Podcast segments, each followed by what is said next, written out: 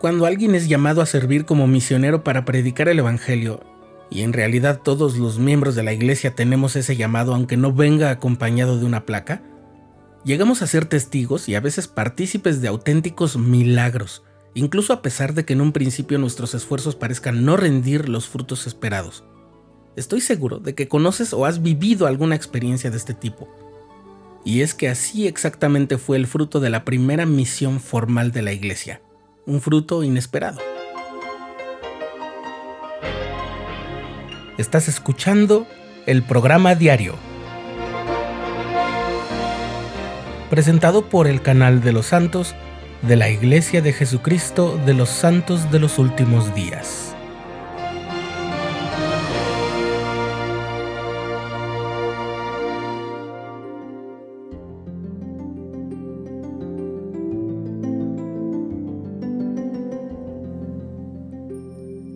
La misma revelación que contenía la instrucción para Oliver Cowdery de ir a hablar con Hiram Page sobre el profeta José Smith como el único que podría recibir revelación para toda la iglesia, el Señor le dio el mandamiento de ir a predicar el Evangelio entre los lamanitas e intentar establecer la iglesia entre ellos. En aquel tiempo, los miembros de la iglesia consideraban a los indios americanos como los descendientes de los lamanitas y los asentamientos indígenas más importantes se encontraban a casi 1600 kilómetros al oeste. En aquellos días, esa era la frontera de los Estados Unidos. Además de Oliver, el señor llamó a Peter Whitmer, hijo, a Ziba Peterson y a Parley P. Pratt para que se le unieran en su misión al oeste. Cuando ya iban de camino a Missouri, es decir, el estado más occidental de la nación, Parley le propuso a los otros misioneros ir al estado de Ohio, donde vivía un hombre al que él tenía en gran estima, pues había sido su mentor, su pastor en otro tiempo, y sabía que el mensaje del Evangelio le iba a interesar. Ese hombre se llamaba Sidney Rigdon, quien al principio no se mostró muy interesado, pero igual les dio permiso a los misioneros de predicarle a su congregación. Cuando los misioneros lo dejaron solo y se fueron a preparar para hacer su predicación, Sidney leyó partes del libro de Mormón que le habían dejado los misioneros y descubrió que no podía deshacerse de él. Había visto un valor en el libro, y cuando Parley Pratt y Oliver Cowdery predicaron a la congregación de Sidney, este no tuvo deseos de advertir a nadie contra el libro de Mormón. Al término de la reunión solo citó el pasaje del Nuevo Testamento en el que el apóstol Pablo invita a los tesalonicenses a examinarlo todo y retener lo bueno. En otra latitud, esta vez a solo dos días de camino de Fayette, Nueva York, donde estaba la casa de los Whitmer, el lugar donde había sido organizada la iglesia en abril de 1830, en ese mismo verano, Samuel Smith, hermano del profeta, llamó a la puerta de la familia Green, donde lo atendió Rhoda, que junto a su esposo John vivía en ese lugar. Ella ya conocía a Samuel desde antes porque él le había hablado del mensaje de la restauración y le había dejado un ejemplar del libro de Mormón para que lo leyera y se lo mostrara a su esposo en la primera oportunidad.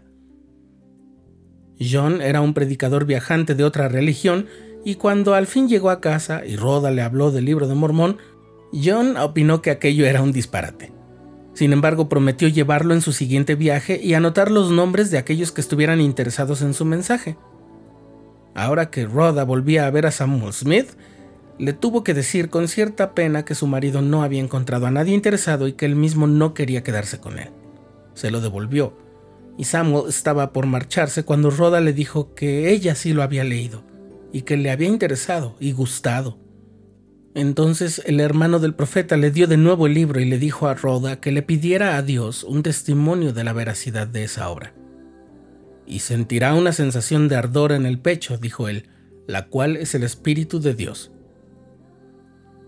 Cuando John Green volvió a casa, Rhoda le habló de la visita de Samuel y aunque John no quería hacerlo en un inicio, ella lo convenció de orar juntos, pidiendo un testimonio sobre el libro de Mormón. Cuando lo obtuvieron, lo compartieron con sus familiares y amigos, entre los cuales estaba el hermano menor de Rhoda, Brigham Young y un amigo de ellos, Heber Kimball. Para Sidney Rigdon, que había sentido algo profundo sobre el libro de Mormón, Aceptarlo implicaba abandonar su predicación y unirse a la Iglesia de Jesucristo. Como predicador, él tenía una vida relativamente cómoda ya, y si se unía a la Iglesia lo iba a perder todo. Oró hasta que una sensación de paz descansó sobre él. Supo, y lo escribió, que ese testimonio no venía de carne ni sangre, sino de los cielos. Habló con su esposa Phoebe, y ella confirmó que era su deseo hacer la voluntad de Dios a pesar de tener que enfrentar la carencia y otros desafíos. Entonces comenzó a crecer la cantidad de personas que se interesaban por el mensaje del Evangelio. Algunos de ellos eran amigos y antiguos seguidores de Sidney, que motivados por su nueva fe, creían en sus palabras, y en relativamente pocos días más de 50 personas de todo Kirtland se congregaban en las reuniones de los misioneros y pedían unirse a la iglesia. Aún no habían partido a predicar entre los lamanitas y los misioneros ya le estaban enviando grandiosas noticias al profeta. Cada día más personas pedían escuchar el mensaje. En una carta que Oliver le escribió a José, le dijo, aquí hay una considerable demanda de libros y desearía que enviaras 500. Para finales de diciembre de ese año, la iglesia era tan fuerte en Kirtland que el Señor reveló que todos los miembros debían congregarse con los nuevos conversos en el área de Kirtland y esperar a que los misioneros regresaran de su misión en el oeste. Así fue como los primeros misioneros de la iglesia obtuvieron mucho fruto, incluso donde no lo esperaban.